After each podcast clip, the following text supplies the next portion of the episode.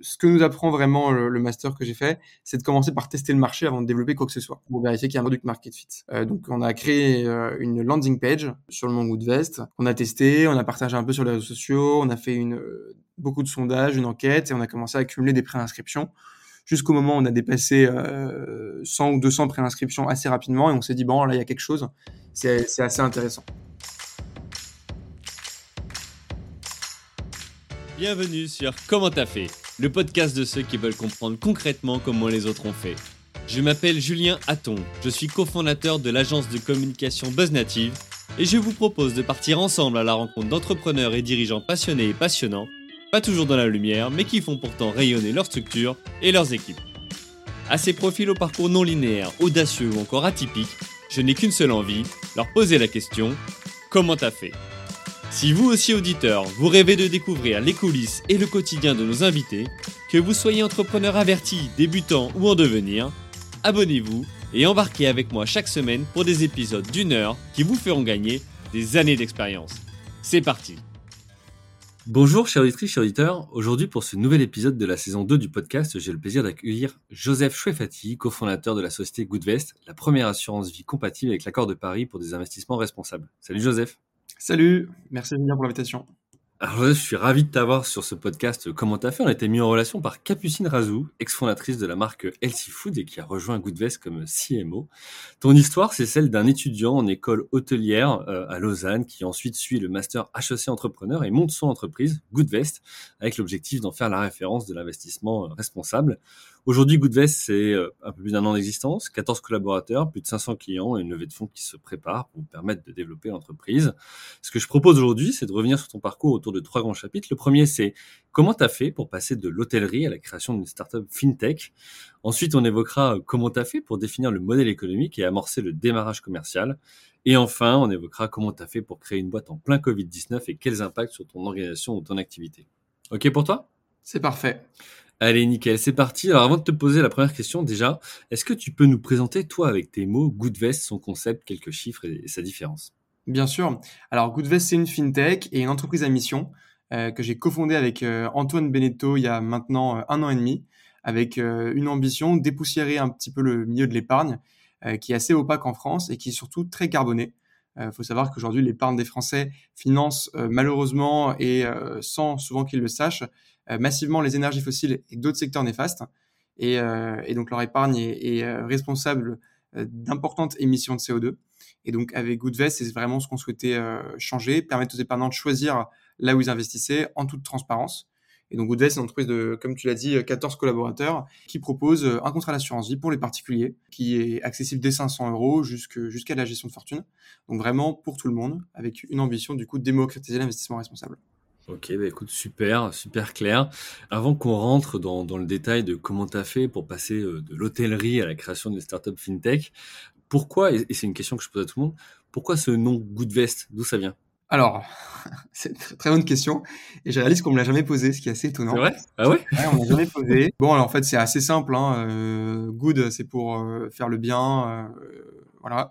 Et, et vest, c'est pour, c'est une abréviation de invest. Donc, Goodvest. Voilà. C'est assez simple, assez bateau, mais au moins ça fonctionne, les gens retiennent le nom et comprennent euh, ce qu'on fait. Ouais, t'es dans un nom quasiment, un nom de marque promesse, quoi. Et euh, étonnamment, c'était pas déjà pris et non, c'était pas déjà pris. Euh, il y a un Goodvest en Australie, mais qui fait de l'immobilier. D'accord. Et non, il n'y a pas de Goodvest, euh, pas de Goodvest en France. On avait cherché Greenvest hein, au début, mais on s'est dit que ça faisait un peu trop green et un peu trop marketing, et surtout c'était déjà pris. Et donc Goodvest, c'était le nom parfait. Ok, vous avez déposé la marque ou Bien sûr. Ouais, ok, super. Alors du coup, comment t'es venu cette idée de, de monter Goodvest Je l'ai dit tout à l'heure en introduction, toi tu, tu viens, enfin tu as un diplôme euh, dans l'hôtellerie. Est-ce que tu peux nous raconter la genèse en fait de, ce, de, cette entreprise? Bien sûr, donc j'ai euh, j'ai euh, créé Goodvest pendant le dernier tiers, on va dire, mon master XHEC entrepreneur, donc en plein Covid. le principe du master, c'est de travailler sur différents projets jusqu'à en trouver un qui, rencontre un certain public. Euh, donc pour ça, on fait des landing pages, etc. Et, euh, donc je fais différents projets avant euh, qui ont plus ou moins fonctionné ou qui ont été arrêtés par le Covid. Notamment dans l'hôtellerie où c'était un petit peu compliqué pendant le Covid. Et j'avais une idée depuis quelques temps de, de bosser dans, dans, ce domaine qui m'intéressait beaucoup, l'investissement et l'épargne pour les particuliers. Et pendant le Covid, je suis tombé sur un article des échos euh, où on disait voilà, le, la majorité de l'épargne des Français est construite sur, sur euh, un fonds en euros qui est totalement euh, obsolète. Il y, il, y a des, trucs à faire en fait. et donc j'ai creusé un peu le sujet. Je suis tombé en même temps sur des, des articles sur les émissions de CO2 qui sont extrêmement importantes de l'épargne des Français. Je me suis dit, en fait, bah, c'est ça qu'il faut faire. Il faut permettre aux, Françaises et aux Français qui le souhaitent de choisir en fait où investir leur argent, ce qui est quand même un droit fondamental à mon avis, euh, qui est aujourd'hui pas du tout respecté. Et c'est comme ça qu'est né l'idée de Goodvest en fait. Mais tu connaissais quelque chose, toi, à la finance avant ou à l'investissement ou l'épargne ou peu importe? Alors, je m'y connaissais pour plusieurs raisons. Déjà, je m'y intéressais personnellement depuis mes 18 ans où j'ai fait des premiers investissements. Mmh euh, on avait, même si euh, l'école hôtelière de Lausanne est, une école euh, de management hôtelier, j'avais quand même eu des cours de finance, de M&A et de portfolio management là-bas, mhm. en spécialité en dernière année. Et je m'y connais aussi parce que dans la famille, il y en a plusieurs personnes qui, qui ont entrepris dans le domaine de la finance. Donc, donc voilà, je, je m'intéressais beaucoup au domaine et alors eux, ils avaient plutôt fait sur le, sur le plan institutionnel. Et moi, pour mon ambition, vu que j'ai fait aussi l'hôtellerie, un métier dans le service, c'était plutôt s'adresser aux particuliers, ce qui m'intéressait beaucoup. Ok. Alors, on a parlé plusieurs fois justement de l'hôtellerie. Pourquoi au départ tu as, tu t'es lancé dans un cursus plutôt euh, hôtelier? Alors moi, ce qui m'intéressait beaucoup, c'était le contact, le service. C'était pas d'ailleurs uniquement l'hôtellerie. Hein. Euh, le HL, il, dit souvent c'est une école de management euh, dans les métiers de l'accueil, donc hôtellerie, événementiel, restauration, même compagnie aérienne, croisière, enfin tout ça, tout ce qui est en lien avec le avec l'hospitalité. D'accord. Et donc c'est ça qui m'intéressait en particulier. D'ailleurs, euh, en parallèle de l'EHL, j'avais eu des premières expériences entrepreneuriales euh, dans, dans, le milieu de l'événementiel, euh, où j'avais organisé des événements, des événements étudiants, etc. Ok. Et donc, et qu'est-ce qui t'a fait Alors, je t'ai posé la question pourquoi t'es allé vers l'hôtellerie, mais qu'est-ce qui t'a fait quitter l'hôtellerie aussi? Alors, ce qui m'a fait quitter l'hôtellerie, alors j'ai pas vraiment quitté, quitté l'hôtellerie en allant faire le master. Moi, l'intention que j'avais en, en, faisant ce master, c'était euh, de créer ma boîte. Euh, j'ai mmh toujours eu un esprit entrepreneur et c'est vraiment ce que je voulais faire. Et donc, je n'étais pas fermé à l'idée de créer une société en, lien avec le secteur de l'accueil euh, quand j'ai rejoint XHS Entrepreneur. Ce qui était sûr, c'est que je voulais créer une boîte à impact positif. D'ailleurs, tous les projets que j'ai eu en parallèle, enfin que j'ai eu pendant le pendant le master, avaient, avaient toujours un lien avec l'environnement. Et le premier avait un lien en fait avec l'hôtellerie. Le premier, le, le concept, c'était de proposer une alternative à toutes les petites bouteilles de gel douche, shampoing en plastique qu'on retrouve dans les hôtels, qui font 26 milliards de déchets en plastique par an, ce qui est quand même euh, assez considérable. Et, euh, et l'idée, c'était de faire des bouteilles haut de gamme, euh, en verre, et qui permettaient de faire du vrac pour, pour éliminer le plastique des salles de bain des, hôtels et des, voilà, des, des, hôtels. Et, et, puis finalement, le Covid est arrivé. puis c'était une boîte aussi très logistique, j'avais pas forcément envie de travailler sur une boîte très logistique et vu que, c'était du vrac pour les hôtels. Et, donc voilà, j'ai pas quitté le domaine de l'hôtellerie. Après, le, Covid m'en a, m'en a écarté, on va dire. Ok. Alors, tu as dit justement que tu voulais depuis toujours monter ta boîte. C'est pour ça que tu allais faire ce, master autour de, l'entrepreneuriat. D'où ça devient ça? Euh, bonne question, euh, compliqué à expliquer. Je pense que c'est une question de personnalité. Euh, j'ai toujours aimé entreprendre des choses, tester de nouvelles choses. je pense que c'est aussi une question d'indépendance. je tiens pas mal à mon indépendance et, et j'aime bien la créativité, travailler sur beaucoup de choses différentes. J'aime pas faire la même chose tout le temps. Et quand on est entrepreneur, en fait, on n'a pas un métier, mais on en a plusieurs. Et, et c'est ça que je trouve intéressant. Et il est nouveau chaque jour. Clairement. ok, très bien. Donc, donc du coup, tu, donc, tu fais ce, ce master avec cette, cette idée depuis, depuis des années d'être indépendant, monter, monter ta boîte. Tu as dit tout à l'heure, je voudrais revenir dessus, que euh, tu avais euh, euh, des personnes dans ta famille qui avaient déjà investi dans ou entrepris en tous les cas dans, dans la finance. Est-ce que ça, pour toi, ça a été nourrissant ou enfin voilà, comment tu as vécu ça? Ça a été très nourrissant. Alors, euh, c'est principalement mon père hein, qui l'a qui l'a fait. Au début, j'étais plutôt euh, j'étais plutôt dans l'état d'esprit. Euh, quand on est jeune, on est toujours un petit peu dans l'opposition. Euh, j'étais dans l'état d'esprit surtout, surtout, je ne travaillerai jamais dans le domaine de la finance. D'accord. Et c'est peut-être aussi pour ça que je suis parti euh, faire des études dans le secteur de l'accueil, parce que c'était un domaine qui m'intéressait. Et, euh, et c'était assez drôle parce que mon père, à l'époque, me disait Ah non, non, surtout, euh, va pas faire des études dans le secteur de l'accueil, va plutôt faire des études de finance. Et résultat, au final, au final bah, j'y suis retourné. Enfin, j'y suis, suis allé dans le, domaine de, dans le domaine de la finance. Alors, pas exactement la même finance, vu qu'on fait de la finance pour les particuliers et qu'on fait surtout de la finance verte. D'accord. Et, il t'a aidé? T'en as discuté avec lui? Ou, ou t'as dit euh, non, je mûris euh, de mon côté le projet et je lui présente quand euh, j'ai un concept ou quand tu vois j'ai quelque chose d'abouti? Alors non, il m'a pas spécialement aidé. il m'a même incité quand j'ai fait le, le master. Il m'a dit ensuite changement de discours. Bon, t'as fait, t'as fait, t'as fait le HL. Écoute, faut que tu crées une société dans le. D'accord, ok. Donc c'était plutôt le contraire. Il m'a plutôt cherché à, à, me, à me dire de faire autre chose. Mais je pense que c'est aussi l'instinct protecteur des parents qui veulent pas forcément qu'on se lance euh, dans une création de société à 22 ans. Parce que j'avais 22 ans au début euh, du projet Goodvest, euh, au tout début de l'idéation. Mhm. Et, au final, maintenant, bon, maintenant, ça marche plutôt bien, donc il est, assez content. Mais voilà, il m'a pas spécialement aidé, même s'il m'a soutenu assez rapidement après. Quoi. Ok. Alors, on, parle de, soutien ou, ou d'aide. tu t'es lancé pas tout seul. Euh, donc avec, euh, avec un associé. Comment ça s'est fait euh, et Ton associé, tu l'as rencontré où? Alors, donc déjà, l'idée de Goodvest est née avec une associée à la base, qui s'appelle Yasmina et que je salue si jamais elle écoute le podcast, qui est restée une, bonne amie, qui a choisi au bout de deux mois de l'idéation hein, de Goodvest, bien avant qu'on crée la société, de, de, se lancer en VC plutôt. Elle voulait pas encore se lancer dans l'entrepreneuriat. Puis finalement, elle s'est lancée dans l'entrepreneuriat euh, quelques, quelques, maintenant un, an et demi après. Quoi. Et ensuite, j'ai eu, euh, j'ai donc j'ai cherché à trouver un ou une autre associée plus complémentaire, euh, donc qui était dans le domaine plutôt tech.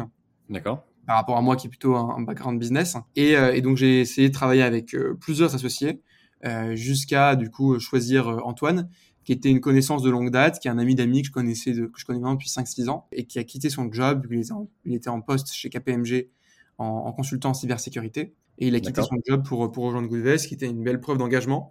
Et, euh, et aujourd'hui, on forme vraiment une super association. Euh, en un an et demi de collaboration, euh, on n'a jamais eu de vraie engueulade et on s'apporte beaucoup mutuellement.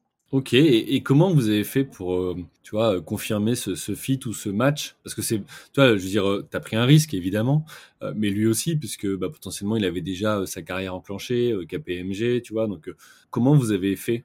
Pour euh, tester ça?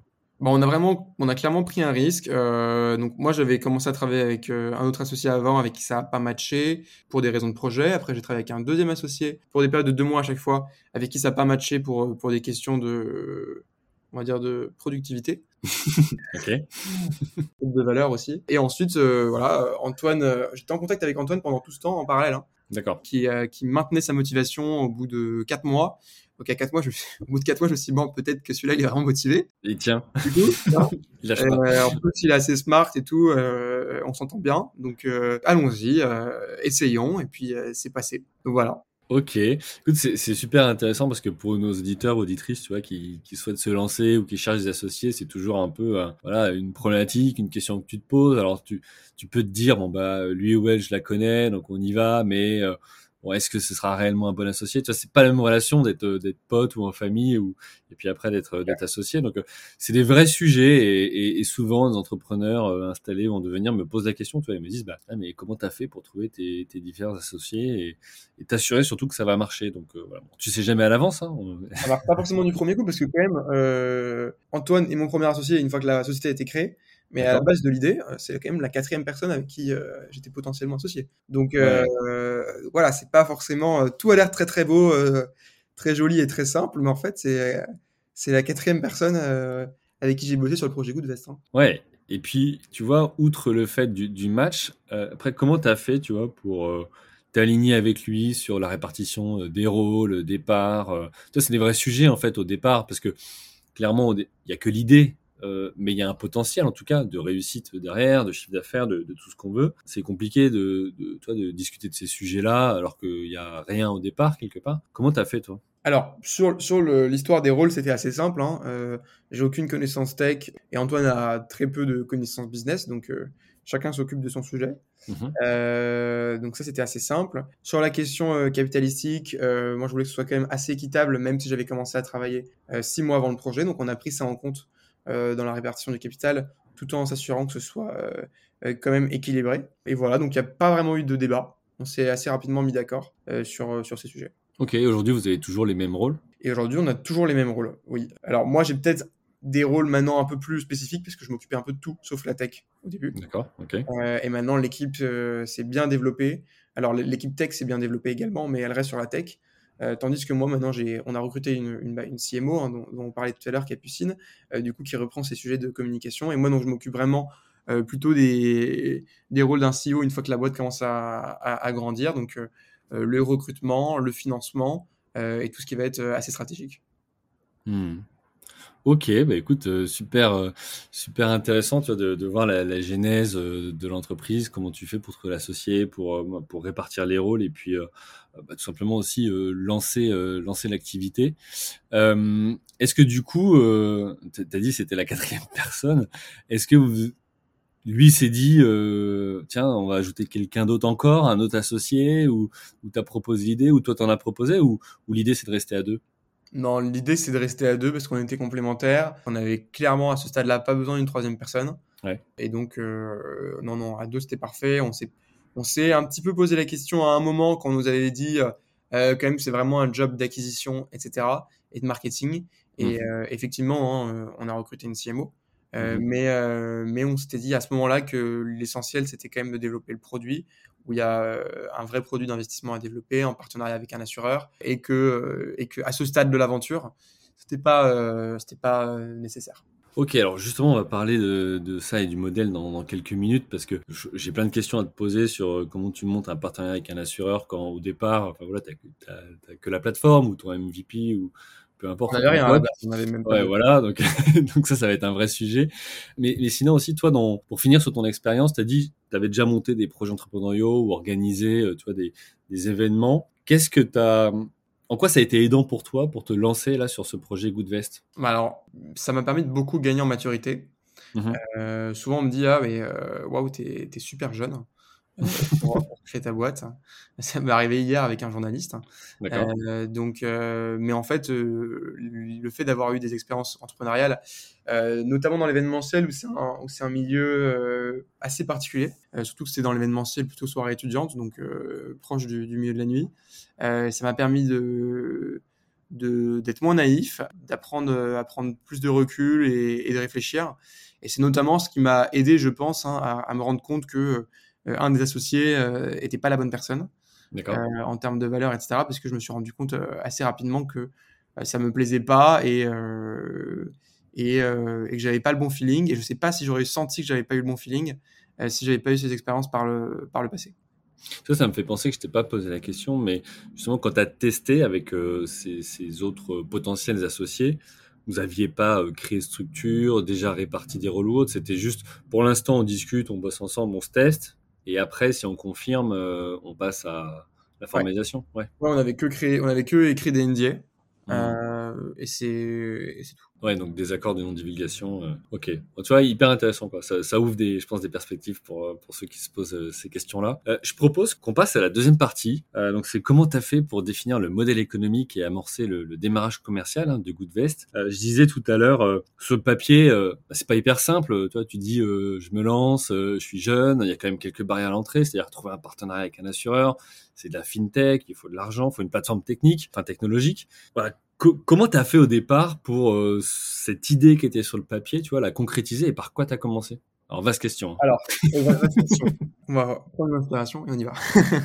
Alors, euh, on, a Alors, on a commencé. Le... Ce que nous apprend vraiment le, master que j'ai fait, c'est de commencer par tester le marché avant de développer quoi que ce soit. D'accord. Euh, pour vérifier qu'il y a un, un, un product market fit. donc, on a créé une landing page sur le Mongoose Vest on a testé, on a partagé un peu sur les réseaux sociaux, on a fait une, beaucoup de sondages, une enquête, et on a commencé à accumuler des préinscriptions jusqu'au moment où on a dépassé euh, 100 ou 200 préinscriptions assez rapidement, et on s'est dit, bon, là, il y a quelque chose, c'est mmh. assez intéressant. Euh, donc ensuite, euh, suite à cela, on a commencé à entamer des discussions avec des assureurs, parce qu'on a besoin d'avoir un assureur qui amène, qui a créé de la solidité pour Goodvest et qui permet à Goodvest du coup d'exercer son activité de, plateforme d'investissement en proposant de l'assurance vie. Et donc on a échangé avec plusieurs assureurs. deux ont répondu à l'appel. Euh, dont celui qu'on a actuellement, hein, qui est Generali, euh, dont on est très content de la collaboration, et un autre assureur avec lequel ça avançait plus jusqu'au moment où, où, les nouvelles se faisaient plus rares, euh, jusqu'au moment où il nous a lâchés. Euh, donc à ce moment-là, c'est vrai que ce jour-là, on s'est dit bon, il faut vraiment que Generali ça marche parce que ouais, on a une option en moins. Et... Sinon, c'est retour avec le départ et puis c'est game over. Et heureusement, je suis tombé sur une super responsable grand compte de chez Generali qui s'appelle Marina, euh, qui a assez rapidement euh, cru au projet. D'accord. Et qui du coup nous a dit euh, let's go, on y va. Et alors comment tu as fait pour les contacter, tu vois, ces personnes-là? Parce que l'assureur, c'est des milliers de, personnes dans ces boîtes-là. Comment tu fais pour trouver la bonne personne, pour le contacter, pour l'intéresser? Parce que même si un des assureurs vous a planté en cours de route, tu as quand même eu des rendez-vous et vous ils vous ont ouvert la porte, quoi. Oui, alors en fait, LinkedIn. Okay. J'ai pas de contact chez eux. Je connais personne qui travaillait chez Suravenir ou chez Generali, ou chez AXA ou chez euh, Alliance, etc. Euh, donc, j'ai LinkedIn. J'ai envoyé des messages sur LinkedIn et j'ai eu, j'ai eu quelques réponses. Euh, et j'en ai qui ont accepté le message deux ans après. une opportunité commerciale qui est passée, euh, qui est passée sous le nez, mais, euh, mais voilà. Et, et donc, c'est LinkedIn. C'est la magie de LinkedIn. Et, là, sur LinkedIn, tu fais quoi? Tu fais un message? T'envoies déjà un deck, une présentation ou non? Même pas, t'envoies un message. J'ai envoyé un message. Euh, hello, je, euh, ouais, je, porte, euh, je porte ce projet. alors, je disais quand même, voilà, on a lancé une landing page, on a 500 préinscrits. Ouais. c'est pas juste. Déjà quelques preuves. C'est pas juste une idée qui vient de sortir de ma tête il y a 15 minutes. Et, voilà. Ok, et, et donc toi, ça me, ça me fait réfléchir à ça, mais je me dis, euh, est-ce que finalement, l'assureur que vous a planté en cours de route, il n'était pas, euh, tu vois, peut-être dans une démarche de euh, découvrir un peu ce que c'était, que ce projet innovant, peut-être différent, prendre des infos, non? Tu, Maintenant, avec le recul, tu, tu vois le truc comment? Alors, il se trouve que cet assureur a lancé un, a lancé un produit destiné au, cabinet de gestion de patrimoine, assez similaire à celui C'est vrai? Ah, D'accord. qui, est, qui est vraiment ce, ce se, euh, se revendique comme euh, euh, alors une solution dédiée au cabinet de gestion de patrimoine, donc quand même pas en concurrence frontale, à impact, etc. Alors bon, quand on creuse un peu sous la coquille, bien souvent comme ça dans l'investissement responsable, mmh et ça ressemble beaucoup à du greenwashing. Il n'y a pas d'exclusion sectorielle, etc. Et donc, donc voilà, je sais pas, je pense qu'ils n'avaient pas cette idée en tête à ce moment-là. Euh, je ne sais pas s'il y a un lien direct entre le lancement du produit et, le fait d'avoir vu euh, Goodvest euh, leur passer sous le nez de leur, enfin pas leur faute. Hein. La raison pour laquelle ils n'ont pas voulu avancer avec nous, c'est parce qu'ils trouvaient que l'équipe était trop jeune. D'accord. Voilà, argument. c'est venant d'un assureur, c'est pas très étonnant hein, quand on voit la moyenne d'âge des équipes et la modernité. ils se revendiquent eux-mêmes hein, comme des dinosaures. Ce qui le, enfin parfois on, tombe, enfin quand, quand, on regarde un peu les collaborations qu'on peut avoir des assureurs, parfois on se rend compte de, trucs et on se dit non mais c'est pas possible. Enfin, c'est, ils sont restés même pas au XXe siècle, ils sont au XIXe siècle encore. Euh, donc il y a des, trucs qui sont assez marrants. C'est vraiment des, grands acteurs, surtout les assureurs, sont assez old school. Hmm. Même les plus modernes comme Generali. Ok, bah écoute, donc vous, vous donc toi tu arrives avec cette idée-là. Donc tu as tes premiers contacts avec Generali, tu as une landing page, tu pas encore de plateforme. C'est quoi les, les, étapes d'après? Est-ce qu'il y a aussi des agréments? Tu vois, on parlait de fintech tout à l'heure. Est-ce que tu as des agréments pour pouvoir euh, bah, simplement exploiter l'activité? Ah oui, un, beau sujet, c'était obtenir les agréments. Mhm. Euh, courtier en assurance, conseiller en investissement financier. Donc 300 euh, heures chacun de formation. D'accord. donc ça fait 600. Ouais. une certification à passer, trois examens du coup, ce qui m'a pris l'été globalement. D'accord. Et, ça, comment tu. J'ai pas eu trop de vacances entre le master et puis la création de la boîte. Bah ouais. Mais comment ça se passe ça? C'est quoi? C'est genre une formation en ligne ou présentielle où tu peux t'inscrire à tout moment Où il y a euh, genre deux sessions dans l'année? Il faut vraiment pas que tu les rates parce que c'est à ce moment-là. Enfin, tu vois, comment ça se passe ça? Alors ça dépend des ça dépend des, des, des, des, examens. Il y en avait trois du coup courtier en assurance, conseiller en investissement financier. Pour conseiller en investissement financier, il fallait avoir la certification MF. Euh, donc euh, courtier en assurance, conseiller en investissement financier, c'est assez simple, c'est en ligne. Donc c'est pour ça que j'ai pu le faire euh, pendant l'été, euh, même en dehors de Paris, euh, mmh. dans le sud de la France ou, ailleurs. Et enfin, la certification MEF, là par contre, il y, a, je crois que c'était une ou deux par trimestre, donc il fallait pas la rater. Ouais, perdre, pas de perdre trois mois. Ouais, évidemment. Ok, bah écoute, impec. Donc ça le fait avec Generali. Et après là, bah, c'est quoi l'étape d'après? C'est une plateforme? L'étape d'après, c'est développer une plateforme. Pour ça, il faut un peu de sous. Ouais. Euh, donc des fonds. Ouais. Donc euh, d'un côté, Antoine, euh, son rôle, c'était de commencer à travailler sur la plateforme. Moi, mais tout seul, c'était un sacré travail. Donc Mhm. il fallait prendre des freelances également. Et pour ça, du coup, il fallait euh, chercher un peu de financement. Donc moi, je commençais à lever des fonds près de Business Angel. Euh, on a commencé à faire des BSAR, qui est un processus de levée de fonds particulier qui permet en fait de déterminer la valorisation plus tard, grosso modo, et surtout de closer en plusieurs fois. Ce qui nous permettait de faire rentrer dans, dans un premier temps que 80 000 euros, alors qu'au final, on a levé en BSAR euh, 500 000 euros, qui est, ce qui est assez bien comme concept du coup. Et donc BSAR, tu peux euh, expliquer euh, ce que ça Ouais. veut dire? Alors, BSR, c'est pour bon de souscription d'actions et AR, c'est pour accord d'investissement rapide. Mhm. Euh, donc, justement, comme le nom l'indique, il y a très très peu de démarches légales. C'est très facile. Euh, en fait, euh, les business angels envoient de l'argent sur le compte courant et euh, on signe un document euh, qui est un bon de souscription euh, qui indique que, euh, à la prochaine levée en equity, euh, ces investisseurs-là deviendront actionnaires de Goodvest sur, sur une valorisation qui est définie euh, avec un plafond et un plancher. Et, euh, voilà. Si la, levée, si la valorisation est au-dessus euh, du plafond, euh, il rentre au plafond. Si la valorisation est entre les deux, il rentre à cette valorisation-là avec une petite décote. Et sinon, il rentre au plancher. D'accord, donc en gros, c'est une sorte d'avance sur euh, un achat d'actions euh, à venir. Voilà, on peut le voir comme ça, ouais. exactement. Ok. Ok, très bien. Donc, euh, donc là, vous levez auprès de Business Angel. Comment tu les trouves? Alors, euh, effectivement, au début, c'est très compliqué. Ce qu'il faut, c'est trouver Ouais. le premier et après, ça, part, ça, va, tout, ça va tout seul. hein. D'accord, ouais, tu dis j'ai eu un tel, donc euh, toi aussi Voilà. tu peux. Alors, au début, ce qu'on a fait, on a un petit peu magouillé. On a obtenu un prêt d'honneur de 100 000 euros auprès de Wilco, qui est un accélérateur de start-up d'Île-de-France. Euh, et on a dit, voilà, on, a- on lève des fonds, on a déjà 100 000 euros. Euh, on n'a pas précisé que c'était un prêt d'honneur. D'accord. On n'a pas menti, mais on n'a pas précisé que c'était un prêt d'honneur. Et donc, tout de suite, on a démarré la levée de fonds avec, ok, on a 100 000 euros. Ensuite, on est passé par un lever euh, qui s'appelle Corentin, que je salue, qui nous a beaucoup aidé, euh, Corentin Orsini, qui, euh, en fait, a une communauté de business angels à qui il envoie régulièrement euh, des opportunités que lui sélectionne au préalable. Et, euh, et donc, il nous a aidé à trouver les 2-3 business angels suivants. Et après, ça s'est fait aussi avec le réseau HEC. Donc, à partir du moment où on a 4-5 business angels, en fait, ça va assez vite parce qu'ils en parlent à leurs amis. Hmm. Euh, ils, ils y sont allés. Donc en fait, ils veulent convaincre les amis d'y aller aussi, à la fois pour se rassurer, et puis pour que ça aille plus vite, et puis parce qu'ils pensent que c'est une bonne opportunité, donc euh, ils veulent faire un truc sympa avec leurs potes, et donc après ça va assez vite. Ouais, t'as un effet un peu réseau, recommandation. Et, et c'est quoi les, les, les tickets moyens qu'un business angel y met? Alors, ça dépend vraiment des startups, du domaine, euh, et donc chez nous, le ticket moyen était d'un peu plus de 20 000 euros. D'accord. Ok, donc, donc là, vous levez euh, ces fonds, vous financez votre, euh, votre plateforme, les freelances, et ça prend combien de temps À partir de quand vous avez pu commencer à commercialiser? Alors, euh, donc on va, on va faire, on va refaire le- la roadmap. On crée la société en septembre. En octobre, Antoine quitte euh, KPMG. Donc en novembre, on est full time. On commence à travailler sérieusement avec Generali en décembre. En juillet, on lance la bêta. Donc euh, janvier, février, mars, avril, mai, juin, juillet. En gros, un peu plus de six mois. Donc, Juillet 2021 Deux mois de bêta. Euh, septembre 2021, lancement grand public.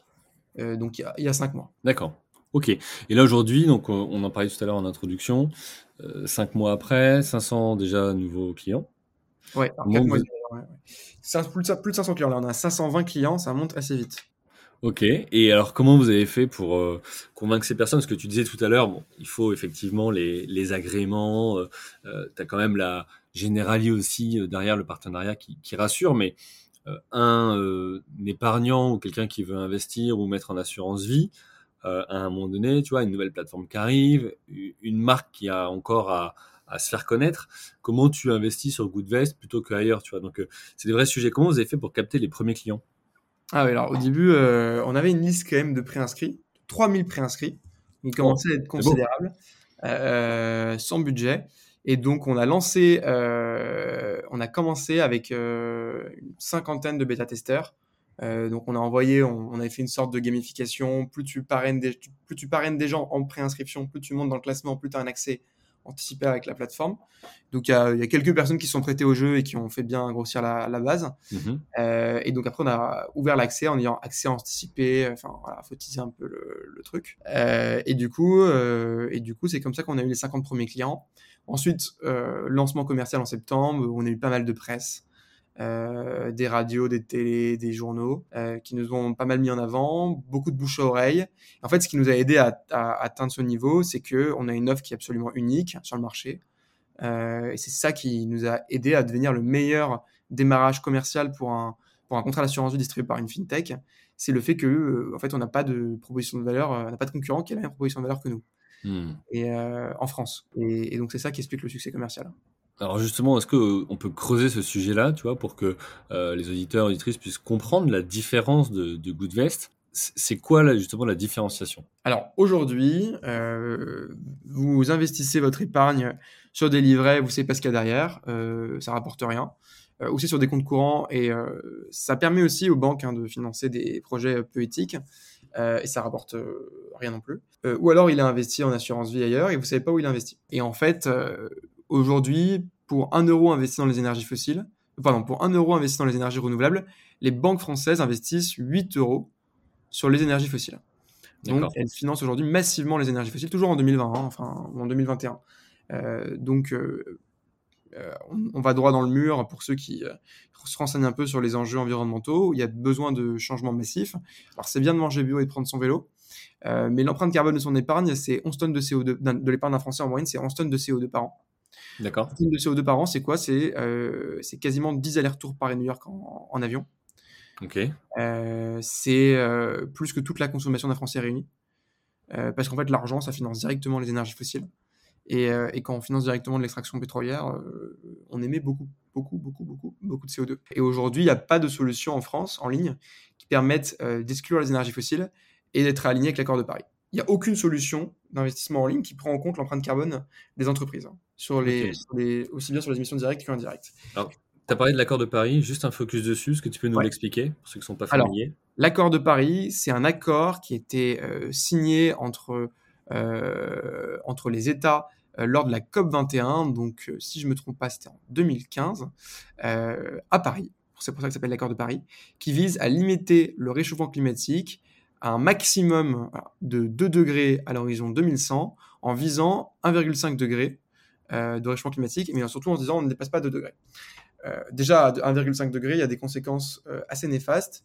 À 2 degrés, ça devient la catastrophe, et au-delà, les conséquences sont vraiment horribles pour la faune, pour la flore, pour les, flux, migratoires, pour, pour, les, pour les humains et pour la planète. À l'heure actuelle, on est à 1,3 degré de réchauffement climatique par rapport à l'ère pré-industrielle. Et on émet de plus en plus de CO2. Chaque année, on émet plus de CO2 que l'année précédente, exception en 2020 avec le Covid. Euh, qui a permis de diminuer que de 5%, hein, même si on était tous chez nous, ça a diminué que de 5% les émissions de CO2. Et là, euh, avec la relance économique, on, malheureusement, euh, on, est reparti en, dans, la mauvaise direction avec les émissions de CO2, surtout quand on voit la COP26 qui a eu lieu il n'y a pas très longtemps, où alors là, on a eu un petit bal de jets privés de chefs d'État et de milliardaires qui venaient expliquer que Amazon était super engagé pour le, lutter contre le réchauffement climatique et que finalement, euh, bon, on allait peut-être essayer de limiter à 2,5 degrés. Quoi. Donc, euh, COP26, euh, quelques années après la COP21, est beaucoup moins ambitieuse que la COP21, donc on va clairement dans le mauvais sens. Donc, qu'est-ce qu'il faut en déduire? C'est qu'il ne faut pas compter sur les États. Ça, je pense que tout le monde l'a en tête pour limiter le réchauffement climatique. À part les pays du Nord, il n'y a pas grand, a pas beaucoup d'États qui s'en préoccupent. Donc, ce qu'il faut faire, c'est qu'on peut compter que sur les citoyens et surtout, surtout sur les entreprises qui, elles, peuvent vraiment changer les choses, parce que c'est elles qui polluent et c'est elles qui peuvent avoir des, des, des politiques euh, totales de, de, de refonte euh, de leur business model, de leur euh, chaîne de distribution, et qui peuvent s'aligner avec l'accord de Paris. Et c'est ce qu'on fait chez Goodvest, du coup, au lieu de financer une économie à 4 degrés, comme ça peut être le cas par exemple du 440, même si dans le 440, on a quelques entreprises qui sont alignées avec l'accord de Paris, on sélectionne euh, des entreprises via des actions et des obligations, donc soit du financement de projet, soit des actions d'entreprise, qui sont compatibles avec l'accord de Paris, et sur les trois scopes d'émissions. Donc, autre sujet euh, auquel il faut s'attacher, euh, c'est quoi les trois scopes d'émissions de CO2 Donc, en fait, il y a des émissions directes et indirectes. Je vais prendre l'exemple, un exemple assez simple, on va prendre l'exemple d'une voiture. Mhm. Le scope 1 du constructeur automobile, ça va être les émissions directes liées à la fabrication. Donc ce qui se passe dans l'usine directement lié à la fabrication. Le scope 2, ça va être les émissions indirectes liées à la fabrication. Par exemple, le fait de chauffer l'usine pour que euh, les employés n'aient pas trop froid, euh, mais c'est pas directement lié à la fabrication. Et le scope 3, c'est là que ça se gâte, c'est les émissions indirectes euh, liées aux autres parties prenantes, donc aux fournisseurs et aux utilisateurs finaux. Et donc on comprend bien que par exemple, euh, dans le scénario d'une voiture, c'est le scope 3 qui va polluer, c'est pas la fabrication de la voiture. Et surtout dans le secteur des énergies fossiles. C'est très bien que les, les sociétés qui sont impliquées dans les énergies fossiles publient leur scope 1 et 2 d'extraction, mais en fait, c'est pas laquelle pollue. Hmm. c'est plutôt lors de l'utilisation finale du fuel. D'accord, mais ça, ça nécessite du coup des, des analyses ou des études. Il faut les commander pour avoir après l'impact de, des effets indirects de la production que tu as pu avoir. Et c'est compliqué, c'est pour ça que personne aujourd'hui le fait sur le marché. Mhm. Euh, donc nous, on a décidé de s'associer avec euh, un cabinet indépendant qui s'appelle. Carbon 4 Finance, qui fait partie de Carbon 4, qui a été euh, co-créé par Jean-Marc Jancovici, qui est euh, un scientifique euh, extrêmement renommé et qui a vraiment aidé, je pense, à, à sensibiliser la population française, une partie de la population française, sur les questions environnementales avec une approche scientifique. Ouais, et avec Et- des super vidéos sur YouTube, je vous invite euh, tous ceux qui nous écoutent, à, si vous l'avez jamais fait, à, à aller les, voilà, visionner ces, ces vidéos. Elles sont hyper intéressantes et, euh, et apprenantes. Et- Et tout à fait. Et en plus, il en a fait une pour Goodvest qui expliquait justement comment est-ce qu'on fait des portefeuilles alignés avec l'accord de Paris. Hmm. Euh, donc une vidéo très, pédago- très pédagogique de 5 minutes qui est sur notre chaîne YouTube et qui a fait euh, 30 000 vues d'ailleurs, donc on est assez content. Euh, il a bien aidé à, à- à expliquer comment ça fonctionnait. Euh, et du coup, cette société euh, nous fournit l'empreinte carbone des entreprises sur les trois scopes. Et du coup, grâce à, à ce qu'on a développé en, en interne avec notre algorithme, on fait des portefeuilles euh, qui sont systématiquement alignés sur l'accord de Paris, sur les trois scopes d'émissions de CO2, et qui sont surtout alignés avec euh, les objectifs euh, des épargnants et leurs valeurs, parce qu'on leur permet de choisir leur thème d'investissement. S'ils souhaitent plutôt investir dans la transition écologique et dans l'emploi et la solidarité, ou s'ils souhaitent investir dans l'écologie et dans la santé, par exemple. D'accord. Ok. J'ai une question euh, qui prend en compte tu vois, la dimension temporelle. Alors, tu as certainement la réponse à ça, mais là, à date, euh, tu vois, par exemple, le cabinet va te dire, euh, eux, c'est bon, leur, euh, tu vois, leurs investissements sont euh, responsables, mais imaginons dans deux ans, trois ans, ils ne le sont plus pour X raisons. Comment tu fais? Tu le sors du portefeuille? Tu le fais évoluer? Enfin, comment tu, tu gères ça? Oui, c'est un travail continu. hein. Mhm. D'ailleurs, on le fait déjà. C'est-à-dire qu'on a euh, notre rôle, nous, nous, donc on crée des portefeuilles sur mesure et on fait de la gestion sous mandat. Donc, c'est-à-dire que l'épargnant indique ses objectifs, euh, ses préférences, et ensuite il nous confie la gestion, même s'il a la possibilité de changer son profil de risque ou ses objectifs ou ses thèmes à tout moment. Euh, et donc, ce qu'on fait, nous, c'est qu'on cherche en permanence à améliorer notre sélection et à surveiller que nos fonds respectent toujours euh, nos critères. Et d'ailleurs, euh, on, fait sortir régulièrement des fonds, on en fait rentrer des nouveaux qui sont, qui sont plus exigeants. Et c'est normal parce qu'en fait, la finance verte, on, en parle beaucoup depuis pas très longtemps. Donc, la moitié de nos fonds a moins de 3 ans. Euh, la moitié des fonds qu'on a sélectionnés. Et euh, il y a des nouveaux fonds qui, euh, qui sont créés assez régulièrement. Et donc, on scanne en permanence ces nouveaux fonds pour sélectionner toujours des fonds qui correspondent plus à nos critères d'investissement. Et pour, pour être sûr que là, actuellement, on était à 2 degrés lors de la, la création de Goodvest. Et là, nos portefeuilles maintenant sont plutôt euh, autour de 1,8 degrés. Et on continue de renforcer l'exigence. Ok, top. C'est quoi du coup votre modèle économique, vous? Comment vous gagnez de l'argent sur, euh, sur cette mission? Alors, on se rémunère euh, de manière très transparente et très simple. On prend une commission du montant sous gestion. Alors, il faut savoir que c'est un le, le domaine de, de l'assurance vie et l'investissement en France est opaque sur euh, les investissements qui y sont faits sur les émissions de CO2, mais aussi sur les tarifs. hein. Euh, donc, généralement, entre le tarif que vous pensez payer et le tarif que vous payez réellement, euh, il y a des multiples de 2 ou 3 D'accord quand vous êtes euh, chez une banque traditionnelle, parce que vous avez beaucoup de frais cachés. Euh, donc on vous communique, voilà, les frais de votre contrat d'assurance vie, c'est ça, 1%. Ce qu'on vous dit pas, c'est que les frais des fonds euh, sont de 2%, qu'il y a des frais de transaction, qu'il y a des frais de surperformance, etc. Et, ces frais-là sont cachés euh, dans l'enveloppe. Alors heureusement, la réglementation évolue et, les acteurs sont censés de plus en plus communiquer les frais, euh, mais ils le font, ils le font aujourd'hui. enfin, ils le font pas, pas toujours très très bien. Et donc chez Goodvest, on est très transparent sur la tarification. Il y a trois types de, de rémunération. Il y a la rémunération de Goodvest, la rémunération de l'assureur et la rémunération des sociétés de gestion. Donc Goodvest prend 0,9%, euh, les frais de l'assureur sont de 0,6% et les frais des fonds sont de 0,3%. Euh, donc tout compris, on est entre 1,7 et 1,9 selon le, le profil de risque, quand la moyenne aujourd'hui euh, sur le marché français est autour de 3-4%. Je tiens à dire que sur les 1,7 et 1,9, on inclut du coup tous les frais, y Hmm. compris les frais des fonds. Et c'est surtout là-dessus qu'il faut faire attention. Euh, si vous êtes dans votre banque, on va vous dire 1% et on va vous dire Ah, ben en fait, Goodvest est assez cher, ils sont à 1,7. Et en fait, non, il faut regarder les frais des fonds qui sont souvent de 2, 2,5% avec parfois des frais d'entrée. Et au Hmm. final, l'addition est beaucoup plus élevée. Quoi. Ok, donc ce que je comprends, c'est je peux euh, investir ou épargner mon argent de manière plus responsable et pour quasiment deux fois moins cher. Ça peut pas ça. Exactement. Ok, tu, tu disais c'est important là quand même d'un point de vue présentation ou marketing, de la manière de présenter le tarif. Tu dis euh, voilà nos concurrents vont dire qu'on est plus cher parce qu'ils vont dire on est que à 0,9 euh, tandis que vous vous êtes à 1,7 mais tout cumulé. Inversement, toi ton argument c'est l'inverse, c'est de dire bah nous c'est 1,7 tout compris, eux c'est 0,9 plus ça plus ça plus ça. Est-ce que euh, je sais pas, hein, tu, tu, me diras, mais est-ce que vous avez déjà tenté ou fait de la publicité comparative? Est-ce que ça se fait dans votre secteur d'activité? Est-ce que c'est une option? Tu vois? Alors c'est assez compliqué parce qu'on peut pas tellement donner le nom de nos concurrents. Euh, ça, ça, peut, on, peut se faire attaquer hein, tout simplement euh, mmh en justice.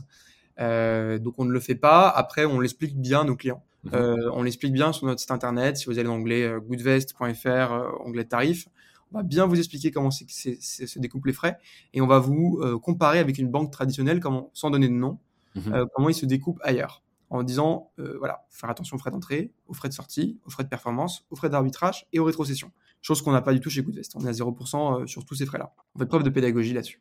Ok. Alors, euh, j'imagine avec 520 clients, vous avez un poids mort qui est, qui est plus élevé, donc que vous allez rechercher la rentabilité à terme. C'est quoi les prochaines étapes pour Goodvest? Alors, en termes de produits, les prochaines étapes, ça va être de lancer Goodvest Kids. Donc, on va lancer euh, notre euh, contrat d'assurance vie, mais pour les mineurs cette fois. On a beaucoup de demandes de parents euh, qui souhaitent ouvrir des contrats pour leurs enfants, en toute logique. Hein, ils veulent mettre, ils veulent mettre de l'argent pour leurs enfants de côté. autant le faire sans détruire l'avenir de leurs enfants. ça fait sens. Ça fait sens. Et, le deuxième produit qu'on veut lancer toujours dans cette optique-là, c'est le plan d'épargne retraite, PER, qui du coup a été créé avec la, loi Pacte et qui a pour objectif de permettre aux Français de reprendre un peu en main sur leur retraite parce que je ne suis pas certain que euh, dans 30 ans, euh, l'État français soit en mesure de payer nos retraites de manière décente, alors qu'aujourd'hui, déjà, elles ne sont plus très décentes. Et donc, le, PER, euh, on va lancer un PER Goodvest hein, qui, sera, qui investira toujours en étant aligné sur l'accord de Paris pour permettre de construire sa retraite sans détruire la planète. Ok. Et l'ambition? Et l'ambition, c'est de démocratiser le plus possible l'investissement responsable. Euh, c'est pour ça qu'on est accessible à toutes et à tous et qu'on s'adresse vraiment à tout le monde euh, et qu'on a des tickets entre 500 euros, 300 euros pour les moins de 26 ans et euh, qui vont jusqu'à plusieurs centaines de milliers d'euros et j'espère bientôt plusieurs millions d'euros pour permettre à toutes et à tous d'investir de manière responsable en France puis plus tard en Europe. Ok. Et tu as, un chiffre, target ou enfin, vous avez défini une ambition chiffrée oui, oui, donc là, on est le meilleur démarrage. Donc l'objectif, c'est de continuer sur euh, cette lancée-là et d'atteindre le milliard sous gestion en moins de 4 ans. Ok, bah, écoute, top, euh, belle, euh, belle ambition. pour tout ça, j'imagine, levée de fonds Pour tout ça, levée de fonds, bouche à oreille, stratégie de communication, lancement de produits, on continue la différenciation, il y a beaucoup de choses prévues. Ouais. Bah, super, ça annonce des, des, des, semaines et des mois bien remplis. Merci pour ces précisions. Je, propose qu'on file sur la troisième partie. Euh, comment tu as fait donc, pour euh, créer une boîte en plein Covid-19 et quels impacts sur ton organisation? C'est vrai que jusque-là, dans le podcast, j'ai souvent posé la question euh, quels ont été les impacts sur les boîtes déjà existantes? Mais toi, tu as, tu as, tu as vécu une autre situation, c'est de dire je crée en plein Covid euh, avec potentiellement voilà, des problématiques de crise sanitaire, de conditions à respecter, de voilà. Est-ce que tu peux nous expliquer comment ça s'est passé pour toi et quel impact ça a eu sur la création de ta boîte? Alors, j'ai créé Goodvest, le Covid était déjà bien là. Euh, depuis quelques mois, on était en confinement, donc euh, pas, ça va pas vraiment perturber les choses parce que je savais qu'il y avait le Covid en créant Goodvest. Euh, et, et, je vais même dire que c'était plutôt, euh, même si c'était pas le cas pour beaucoup d'entreprises, c'était plutôt bénéfique hein, parce qu'on fait de l'épargne. Et euh, qu'est-ce que font les Français de leur argent pendant le confinement? Bah, Ils le mettent de côté. Euh, donc ça s'accumule. Puis en plus, ils peuvent pas aller dans leur banque pour investir. Hmm. Euh, donc ils cherchent des solutions en ligne. Et ça a contribué, même si on, lancé, on s'est lancé plutôt sur la fin des confinements, ça a permis quand même de, de, de démocratiser l'investissement en ligne. Donc c'était plutôt bénéfique, ça ne nous a pas tellement perturbé, même si voilà, forcément, créer sa société, il y a quand même certains moments de solitude. Mmh euh, surtout quand on change trois fois d'associé et qu'on se fait lâcher par un assureur. Euh, en plein confinement, c'est top. Mais, euh, mais sur le plan business et non personnel, c'était plutôt, plutôt une opportunité à prendre. Ok. Et sur le plan humain par rapport à l'équipe, parce que quand tu constitues une équipe souvent, tu vois, les, as les moments fédérateurs au début, tu, surtout en lancement d'entreprise, tu, tu rencontres des succès, des victoires, mais aussi des galères ou des, tu prends des claques. C'est ça qui constitue aussi, si tu veux, qui fédère un peu l'équipe. Comment t'as fait toi? Parce que recruter quelqu'un et dire bon bah, ok euh, depuis ton salon ou ta chambre euh, te voilà nouveau collaborateur de, de Goodvest. Alors ça c'est pas beaucoup arrivé hein, parce que l'équipe euh, a vraiment grandi suite au lancement du produit et juste avant. Ok. Donc grosso modo on était quatre jusqu'à l'été dernier. Donc il y avait plus tellement de confinement etc. Mais c'est vrai qu'on a fait quand même un ou deux recrutements en plein confinement et donc c'était particulier. mais on s'en est sorti. C'était euh, c'était c'était original de, de... c'est vrai qu'on notre première stagiaire on l'a rencontrée au bout d'un mois et demi hein, donc euh, d'accord donc c'est particulier surtout quand c'est euh, le début d'une boîte pour elle ça devait être une expérience assez particulière mais ça en, est, plutôt bien sorti et on est plutôt content d'avoir travaillé avec elle. Ouais, parce que surtout pour des profils qui découvrent euh, l'entreprise, qui euh, sont pas forcément toujours autonomes au départ, en tout cas qui viennent chercher ça euh, dans leur expérience, ouais, ça doit pas être évident de commencer par bosser ah, depuis, depuis sa Il n'y a pas le choix, hein, que, ce soit, que, ce soit, dans une petite entreprise ou dans une grande structure, ça allait être en visio. Ok. Ton équipe, elle est basée à Paris, c'est ça? Ouais, on est basé à Paris, dans le Sentier, donc dans le centre de Paris. Ok. Euh, les 14 collaborateurs là-bas, ou il y en a qui bossent euh, full-time euh, chez eux ou Alors, tout le monde est là-bas. Forcément, il y a eu télétravail en ce moment avec les, les, les sanctions, enfin les sanctions, les restrictions gouvernementales. Mais tout le, monde, tout le monde est basé à Paris, donc tout le monde vient régulièrement au bureau. Ok. Est-ce que, tu vois, c'est une question que des entrepreneurs me posent en ce moment, que je peux aussi parfois me poser. Est-ce que, tu vois, dans ce contexte de restrictions, euh, de télétravail obligatoire, en partie en tous les cas, euh, etc. Tu t'es dit, tiens, pour animer mon équipe qui grandit, euh, je vais faire peut-être plus de, team building ou de séminaires ou de moments, tu vois, dans la vraie vie, quelque part, ou euh, c'est pas du tout une réflexion que, que tu as ou que vous avez avec ton associé en ce moment? Alors, faire des team building et tout ça euh, de plusieurs jours euh, ou même d'une journée, ça demande un certain budget. Donc, mm. au début, c'était impossible. Mm. On a quand même régulièrement fait des drinks, ouais. voilà, qui quand même créent un bel esprit d'équipe et qui peut créer des amitiés, etc. Puis là, depuis le lancement commercial, on a pu faire quand même un ou deux bons team building et on va continuer à en faire. Tout à fait, c'est assez important. Et je pense aussi le fait qu'on ait nos propres bureaux maintenant, ça a pas mal renforcé l'esprit d'équipe. on l'a clairement vu. Hmm, ok. Et euh, au sujet de la culture d'entreprise, est-ce que euh, vous avez écrit des choses, posé des choses ou ça s'est fait naturellement? Ah, Ça s'est fait naturellement et on a quand même posé des choses en lien avec notre euh, mission hein, qui est de rendre l'épargne plus transparente et plus responsable et accessible à toutes et à tous. Donc on a, on a plusieurs, plusieurs valeurs au sein de notre équipe, par exemple la transparence. Il n'y a pas grand-chose que le reste de l'équipe ne savent pas. On les tient vraiment au courant d'à peu près tout, sauf les informations qu'on peut vraiment pas partager. On, travaille vraiment la communication. Euh, le partage également. Tous les CDI chez Goodvest euh, deviennent actionnaires de Goodvest au bout d'un an. Euh, donc c'est aussi un point important, le partage. Et bien sûr, l'engagement environnemental ne s'arrête pas à nos portefeuilles. On, même si on a une petite structure et pour l'instant on a un bilan CO2 qui est très faible, on fait attention à ne pas l'augmenter en, voilà, en prenant des ordinateurs reconditionnés, etc. Ok. Alors, tu parlais tout à l'heure d'entreprise à, mission. Là, on, a reparlé de, des engagements. Je crois que tu m'avais dit que vous êtes euh, Bicorp, en tout cas pending, en cours, c'est ça? Exactement. Comment ça se passe, ça, pour une entreprise tu vois, qui voudrait, euh, à son lancement, euh, bah, commencer par montrer son engagement de la sorte? Alors, Bicorp Pending, comment ça, comment ça, comment ça fonctionne en, fait? Mmh. En fait, c'est simple. Hein, donc, on, s'inscrit sur le site internet. On répond à un très, très, très, très, très, très long questionnaire. de quelques centaines de questions. Euh, parce que Bicorp, c'est pas uniquement sujet environnemental, mais c'est aussi euh, sur les sujets sociaux et, de gouvernance. On répond à toutes ces questions-là. Et puis, euh, et puis à la fin, on a une, un résultat qui fait qu'on est soit Bicorp Pending, soit qu'on soit qu'on l'est pas. D'accord. Ok. Grosso modo, c'est ça. Après, il y a aussi une histoire de statut. Il euh, faut être une entreprise à mission, il faut que ce soit inscrit dans les statuts. Et deux, trois autres choses, mais, mais grosso modo, c'est ça. Ok, ok. Donc vous, dès le départ, dans les statuts, vous l'avez euh, intégré. Exactement. Super. Euh, bah, écoute, je vois l'heure qui tourne et, il va bientôt être temps de te laisser. Avant de conclure, j'ai deux, trois questions à, à poser à l'entrepreneur que, que, tu es. la première, c'est ça veut dire quoi pour toi, entreprendre ou être entrepreneur? Alors, ça veut dire quoi entreprendre? Ça veut dire euh, créer, je pense, euh, créer quelque chose dont des personnes ou les entreprises ont besoin et qui peut être innovant ou, pas forcément d'ailleurs. ça peut être aussi créer une équipe, donc participer voilà indirectement à la réduction du chômage ou bien à voilà créer des vocations et, écrire une histoire en fait. D'accord. Ok, bah, écoute, merci. Avant de te laisser, un dernier conseil, tu vois, pour celui qui voudrait se lancer ou qui serait déjà installé. Qu'est-ce que tu donnerais comme conseil à un entrepreneur?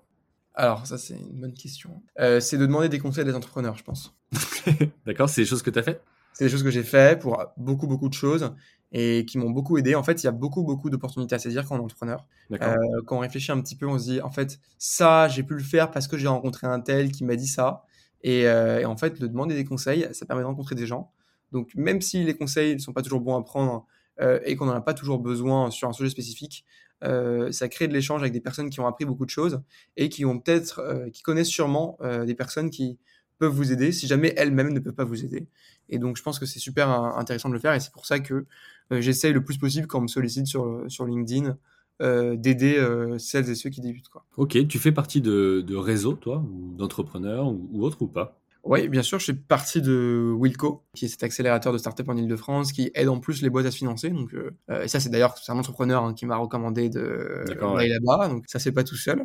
Et, euh, et d'autres réseaux d'écoles et et puis aussi également des des associations, par exemple les AFR, les acteurs de la finance responsable, mmh ou des associations comme France FinTech ou Impact France. Ok. Alors, tu as dit tout à l'heure, tu es jeune entrepreneur ou entrepreneur jeune, peu importe. Comment tu fais euh, pour te former ou évoluer? Parce qu'effectivement, euh, ben, un coup, tu dois t'occuper de la communication, de la finance, du développement commercial, etc. C'est quoi, toi, ta manière de procéder? Euh, bah, J'apprends sur le tas en fonction des besoins. sur Internet, en demandant des conseils, pareil. Ou alors quand je pense que je suis pas pertinent, en déléguant. C'est quand même, je pense, une des très grosses responsabilités qui paraît très simple mais qui n'est pas vraiment. Pour un entrepreneur, c'est de déléguer aux bonnes personnes surtout. donc, donc c'est comme ça que je fais. Ok, bah, écoute, super. Merci à toi, euh, Joseph. Euh, super euh, intéressant, inspirant ton, parcours et l'engagement de, de Goodvest. pour tous ceux du coup qui souhaiteraient te retrouver, j'ai cru comprendre que te contacter sur LinkedIn c'était le bon canal. oui, alors on limite un petit peu les demandes sur LinkedIn parce que c'est en train ces dernières semaines de devenir un peu n'importe quoi et, j'avoue que je suis plus réponds plus trop sur LinkedIn. D'accord. Pour, pour des questions spécifiques à Goodvest, je pense que le mieux, c'est d'aller sur notre site internet goodvest.fr, de prendre rendez-vous avec un conseiller, d'envoyer un chat, de faire une, simulation de manière gratuite. Et ça, c'est assez simple. Et sinon, euh, effectivement, hein, sur, sur LinkedIn, ça marche si je suis pas submergé. ok, ça marche. Euh, on te souhaite quoi pour la suite? Bah, on souhaite de rediriger un maximum de l'épargne des Français puis des Européens euh, vers des sociétés qui sont compatibles avec l'accord de Paris. Eh ben, écoute, on, te le souhaite et, on va suivre ça de près. Euh, un grand merci à toi, Joseph. Euh, un grand merci à vous tous aussi, chers auditrices, chers auditeurs, pour vos écoutes, votre fidélité, pour vos soutiens, pour vos messages, qu'ils soient privés ou publics, pour vos notes sur Apple Podcast et commentaires. Je vous invite à continuer, c'est ce qui nous permet euh, bah, tout simplement de donner plus de visibilité à tous ces chers euh, entrepreneurs, au masculin et au féminin, qui euh, acceptent simplement voilà de partager leur retour d'expérience avec leur victoire, mais aussi leur galère. Un grand merci à vous tous. je vous souhaite une bonne écoute et à la semaine prochaine. Bye.